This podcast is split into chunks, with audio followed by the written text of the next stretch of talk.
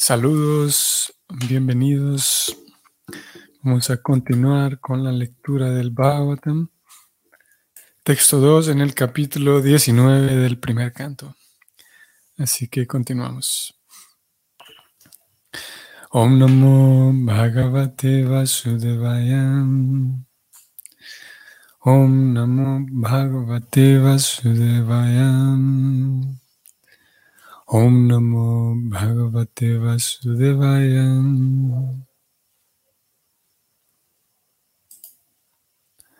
Dhruvam tato me deva helanat. Duratyayam vyasananati dirgrat. Tadastu kamam hyaga niskritayamem. Yatana kuryam punar evam adam la traducción es la siguiente. El rey Parixit pensó,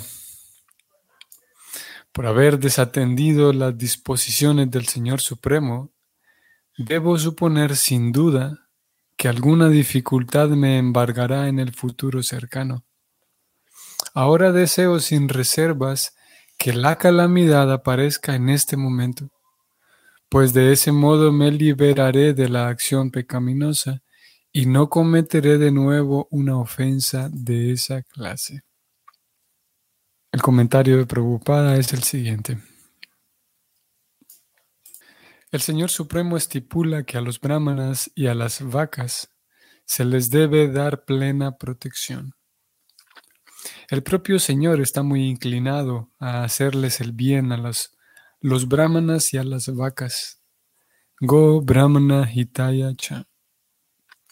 Maharaj Pariksit sabía todo eso, por lo cual concluyó que su acto de insultar a un brahmana poderoso iba a ser castigado sin duda por las leyes del Señor, y suponía que algo muy difícil le iba a aparecer en un futuro muy cercano. Él deseaba, pues, que la inminente calamidad recayera sobre él y no en los miembros de su familia. El mal comportamiento personal que un hombre tenga afecta a todos sus familiares. Por lo tanto, Maharaj Pariksit deseaba que la calamidad recayera únicamente sobre él, si él sufría personalmente, evitaría futuros pecados y al mismo tiempo el pecado que había cometido quedaría contrarrestado y sus descendientes no sufrirían. Esa es la manera en que piensa un devoto responsable. Los familiares del devoto también comparten los efectos del servicio que él le presta al Señor. Maharaj Pralada, mediante su propio servicio devocional, salvó a su padre demonio. Tener un hijo devoto en la familia es el don o la bendición más grande que puede dar el Señor. Aquí termina el comentario.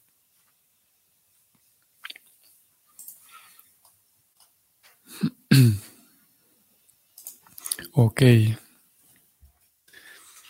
Estamos aquí en el verso 2 nuevamente. Después de dos días, a ver, sí, domingo y lunes que estuvimos ausentes. Aquí estamos de vuelta, bienvenidos. Y es un tema interesante, el tema de las relaciones, específicamente relaciones familiares y el vínculo que hay entre la, felicidad, podemos decir, o el sufrimiento de un miembro de la familia y ese vínculo que hay entre, entre todos los demás, los demás miembros, los demás integrantes de la familia. Y es, y es un tema, es un principio que no es tan difícil de, de comprenderlo, de captar la idea, ya que todos sabemos que incluso sucede con, no solamente con familiares, sino incluso con amistades, que uno puede sentirse muy bien por, por, lo bien que le está yendo como decimos, le está yendo muy bien o le fue muy bien a alguien que conocemos, a, un amigo. Y lo mismo al revés, si, si alguno de nuestros amigos está pasando por algo difícil, también lo sentimos, se, siente, dependiendo del grado de, amistad, del grado de cariño y de amor que haya, se siente la felicidad y, o la, angustia del otro. Y aquí entonces estamos hablando de si eso ocurre en cuanto a las relaciones de amistad, podríamos decir que más, eso mismo, pero más en las relaciones familiares. Claro que cuando hablamos de relaciones familiares podríamos señalar que, que no necesariamente uno tiene eh, buenas relaciones con todos sus familiares. y al menos con un círculo, con, con, la familia nuclear, podríamos decir, con aquellos que realmente están más cercanos a nosotros, sin duda que eso sí ocurre. Y, y aquí Prabhupada entonces ha presentado, vamos a ver, Prabhupada que ha presentado, eh, o, tanto el verso como Prabhupada, presentan mm, dos escenarios diferentes, podemos decir, o dos direcciones diferentes a, donde puede desembocar el vínculo que tenemos con los demás. Por un lado tenemos a Parixit, que él eh, sabe que lo que hizo, en este momento se está dando cuenta, de que lo que hizo no está bien. No está bien porque está em, rompe una de las, de las leyes del Señor Supremo, una de las leyes naturales de la vida. Y esa ley natural que él rompió y se está dando cuenta en este verso, esa ley natural indica que em, está dispuesta para que cada quien esté tranquilo, esté en armonía, podemos decir, esté bien. Y él rompió esa ley rompió esa ley del orden y causó un, daño, podemos decir, causó una, sí, un, malestar, causó una incomodidad, podemos decir. Hay diferentes. Hablar de incomodidad y hablar de daño son dos cosas distintas, pero podemos decir que es, es, es lo mismo con una diferencia de grados. El causarle a alguien una incomodidad o causarle a alguien un daño es una diferencia de grados. Se vuelve, una incomodidad se vuelve tan grande, tan grande hasta tal punto que puede volverse un, daño. Entonces, el rey Parixis en este verso se da cuenta entonces, él piensa para sí mismo que lo que dice no está bien, porque rompe esa ley, porque no, no, fue un trato agradable, sino por lo contrario con este brahmana. Y él dice entonces, eh, el rey em, pide o desea, digamos, que, la calamidad, porque él sabe, como veníamos viendo desde el capítulo anterior, que él era una persona culta o cultivada, él sabe muy bien que todas las acciones tienen una consecuencia. Por lo tanto, él desea que esa calamidad, que, a ver, que hay un, resultado de, de, tratar mal a otros, de como decimos, maltratar a otros, de brindar un maltrato. Sabe muy bien él que hay una reacción para eso. Entonces él, dice, ojalá que esa reacción aparezca ya para, para, cerrar esto, para que quede saldada esa, esa cuenta. Dice, un poco más arriba él dice, como dice, eh, desatendí la ley del Señor Supremo al tratar mal a alguien, sin duda, debo, suponer sin duda que algo, alguna dificultad me, espera. Él lo sabe, que hay una gran diferencia y un gran contraste entre lo, eh, lo que estamos viendo que pasa por la mente de Parixit en este momento, su propia reflexión, eh, contrasta mucho con una actitud que tal vez nosotros la hemos tenido o la hemos visto en otros, pero que es muy común. Aquella actitud que, que por un lado, que, esa actitud que a veces una persona puede tener de hacer algo malo y justificarse. El rey aquí pudiera ir de vuelta a su casa, pudiera ir pensando en, todo lo, eh, justificándose por todo lo que hizo y viendo lo malo que hizo el otro. Y pudiera ir, en vez de ir meditando en su error, pudiera ir meditando en, en el error del sabio y que debido a que el sabio cometió este error, por esa razón se merecía. Lo que hice no está mal por un lado. Y por otro lado, también hay otra forma de pensar que cuando, cuando uno mismo recibe una dificultad, parecería que, parecería que esa dificultad es injusta, como que la vida se equivocó. Aquí hay un error porque me está pasando esto, esta dificultad, estoy enfrentándola y aquí hay un error. y puede ser que el error yo se lo atribuya a alguien que tengo enfrente, esta persona se está equivocando, ¿cómo se, cómo se le ocurre que, me, que me, me esté haciendo pasar esto a mí? Si es posible que uno encuentre a un, entre comillas, un culpable para descargar su, para uno, sí, em, em, al menos así conceptualmente, ponerle la culpa al otro y eh, no justificarse, pero descansar en la idea de que me está pasando esta dificultad por culpa de él, por culpa de ella.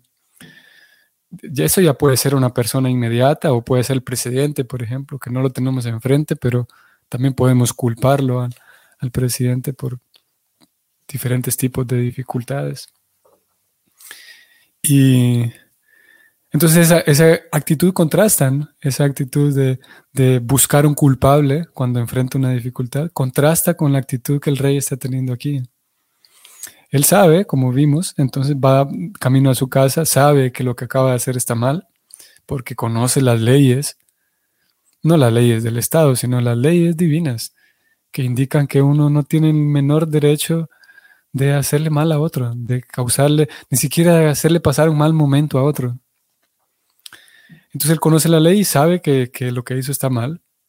Y por otro lado, sabe muy bien que le espera una dificultad, que es así como funciona la ley.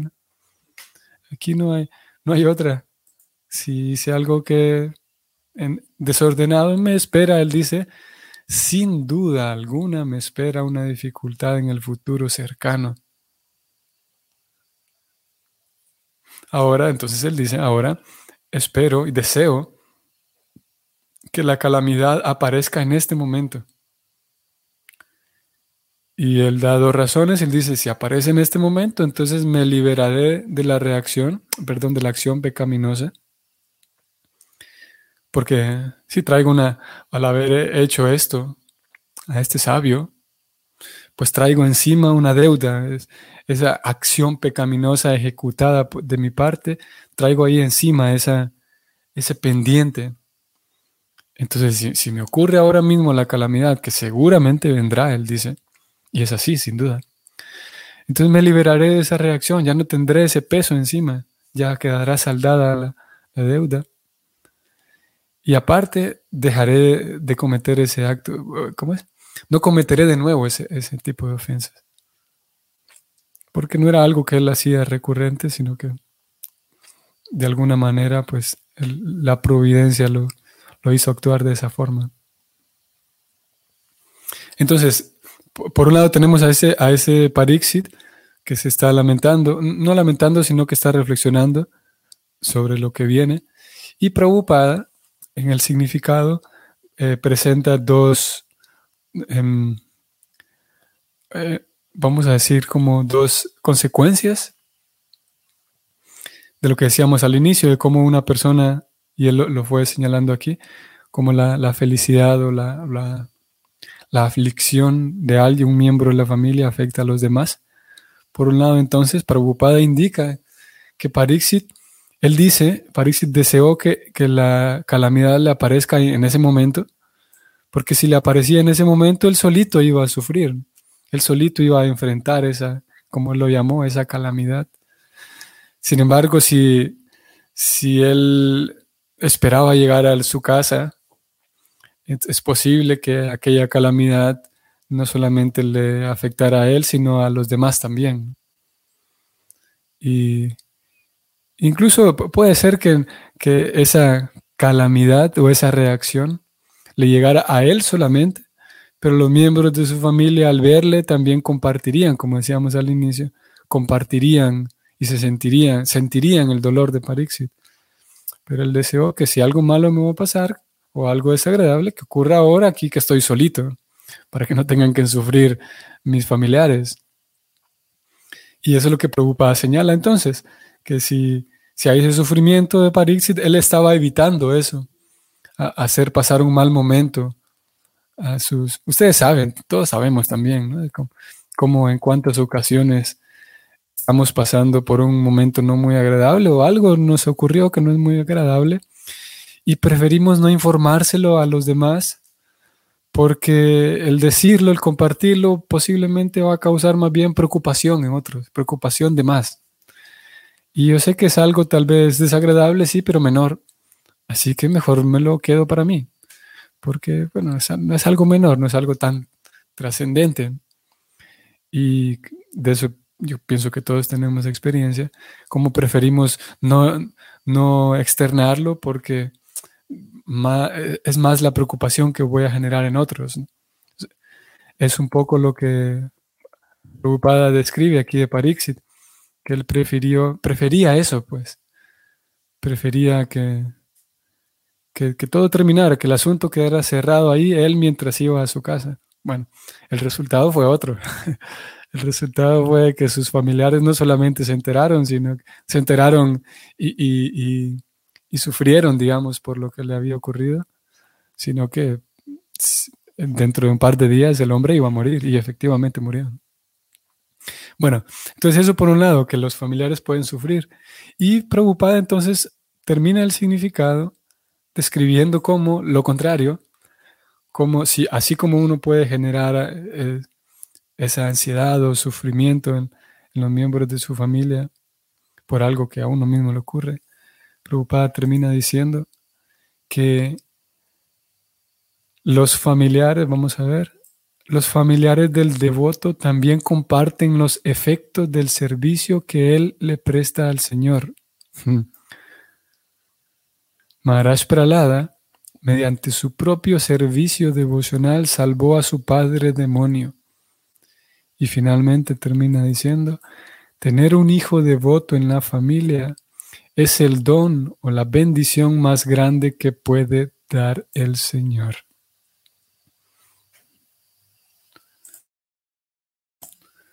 Y Parixit sin duda que era un devoto, y, lo, hemos, lo hemos sabido ya, lo hemos leído, no solamente un devoto, sino un devoto puro.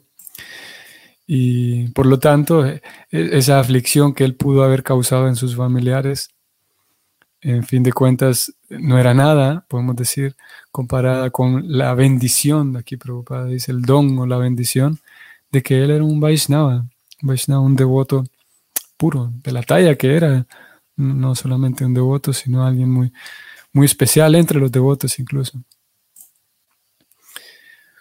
Aquí podríamos incluir la pregunta, eh, ¿quién es un devoto? A ver, ¿por qué lo digo? Porque Prabhupada termina diciendo, tener un hijo devoto en la familia es el don o la bendición más grande que puede dar el Señor. ¿Ok? Y esta, afirmación eh, pudiera, pudiera interpretarse de la siguiente manera. Como aquí Prabhupada habla de tener un hijo devoto, esto también definitivamente habla de, o incluye a una hija devota, un devoto, una devota. Pero pudiera dar la impresión que Prabhupada aquí, en vez de decir tener un hijo devoto en la familia, pudiera dar la impresión o pudiera interpretarse como que Prabhupada dijera, tener un hijo Hare Krishna en la familia es el don o la bendición más grande. Eh, y aquí Prabhupada no está hablando de un Hare Krishna o, un no Hare Krishna. Como digo, que eh, se, se, interpreta así en algunas ocasiones. Aquí no se refiere a, que pertenezca al movimiento Hare Krishna o no, sino a una, se refiere a un hijo que realmente esté dedicado a Dios, que esté, que esté dedicado al Señor, que esté definitivamente em, eh, Mm, ¿cómo es esta palabra? Em, entregado, que esté definitivamente eh, em, sumergido, es la palabra que buscaba, sumergido en dos cosas. Prabhupada va a hablar de esto en el siguiente significado que leeremos mañana. Que la persona, ese devoto o esa devota que esté comprometido, comprometida, sumergido, por un lado en, la, Prabhupada lo va a llamar así después en el otro verso, que esté comprometido con la, pureza de su, de su persona, purificar su propio corazón y que esté comprometido con servir a Dios, servir al Señor.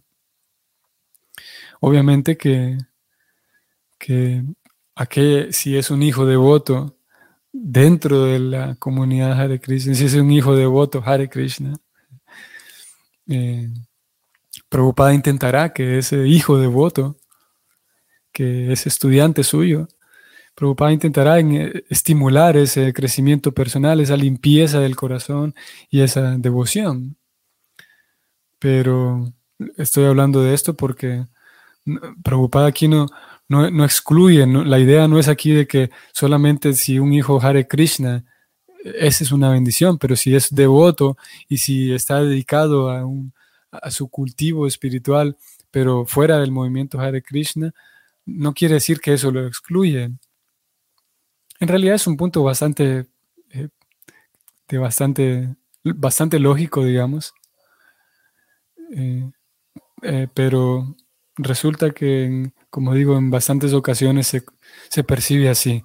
Hay ese, esa cantidad también dentro, y es natural, esa cantidad dentro de los, las, los círculos Vaishnavas, las comunidades específicamente dentro de las comunidades Hare Krishnas. Hay también esa cuota de, el deseo de la exclusividad. Yo voy a llamarlo así por ahora, por hoy. Posiblemente hay una, definición mejor, pero ese, ese, deseo y ese, ese ímpetu de pensar que nosotros somos los únicos, que aquí nosotros somos los, los que sí. y sí, hay eso. Por lo tanto, cuando Prabhupada habla de que tener un hijo devoto es la única bendición, hay una tendencia ahí a pensar que esto se refiere nada más a los Hare Krishna, ser un Hare Krishna. Y, bueno, como digo, eso es natural, es natural que, que haya, es comprensible pues, que haya ese, ese, esa tendencia y ese deseo a, a sentirse exclusivos, a sentirse que, que sí, que la devoción se puede expresar y se puede sentir y se puede aprender únicamente dentro del mundo Hare Krishna. De ahí en fuera, nadie, todo cancelado, todo, todo está mal. y cuando hay esa idea, como digo, es natural. La persona que está seriamente dedicada y sumergida, decíamos, en la devoción. A ver, ¿cómo puedo decir esto? Si alguien realmente está pensando de esa manera, y, considera que solamente aquí, pero al mismo tiempo tiene seriedad y tiene dedicación. Su misma seriedad, su misma dedicación, su misma sinceridad de esta persona le harán tomarse en serio lo que hace.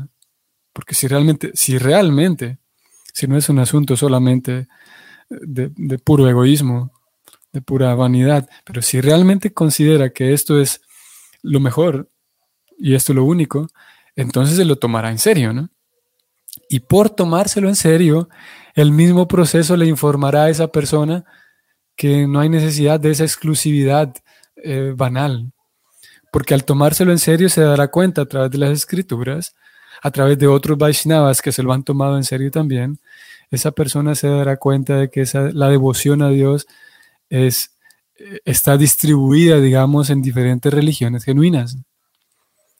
Y así se encontrará con que las escrituras cuando hablan de una persona devota o un devoto, así como en este caso hablan de un hijo devoto, no se refieren únicamente a un Hare Krishna.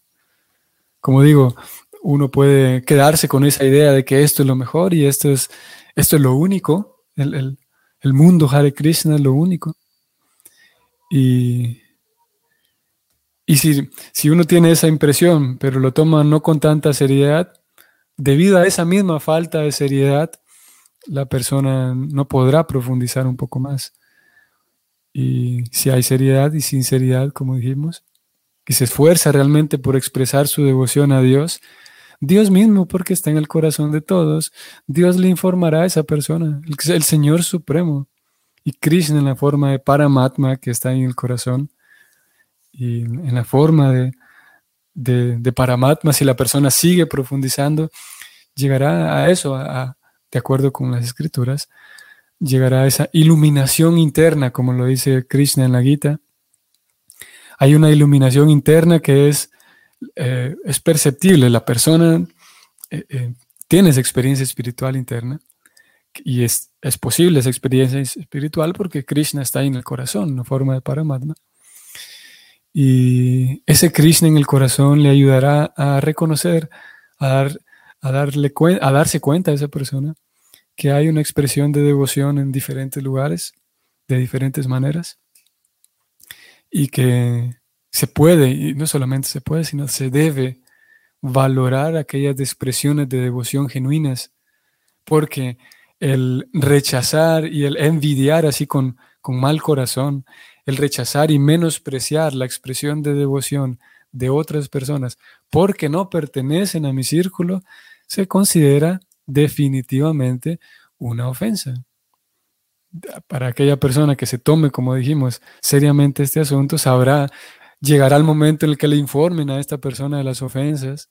Y las ofensas lo que hacen es que bloquean mi percepción devocional, bloquean mi, mi comunión con Dios. Y entonces menospreciar la expresión de devoción de otras personas fuera del círculo Hare Krishna es una ofensa. Lo que hará entonces que es que yo impida mi avance. Obviamente también en el transcurso del aprendizaje, el estudiante aprenderá también a, diferenciar lo que es una expresión de devoción genuina, una religión genuina aprenderá también a, y preocupada. Ustedes sabrán, quienes estén familiarizados con el estilo y con, con la obra de Prabhupada, sabrán que, que, él también con frecuencia hablaba de los engañadores y le gustaba. Parte de su misión es esa, señalar y, y sí, señalar a, a, quienes simplemente son engañadores, quienes simplemente están engañando. Y también el estudiante aprenderá eso con Prabhupada. Él tiene ese, eh, eh, ese acompañamiento también como preocupada. Por lo tanto, también aprenderemos a diferenciar si hay algún tipo de engañamiento, algún tipo de engaño dentro de la comunidad Vaishnava Hare Krishna también. Porque podría dar la impresión de que sí hay engañadores religiosos, sí hay, o hay tendencias, digamos, que son, que son nocivas, pero parecería que solamente es de aquí para afuera, dentro de la comunidad Hare Krishna. Eso no pasa. y también vale la pena aprender a diferenciarlo dentro de nuestra propia casa.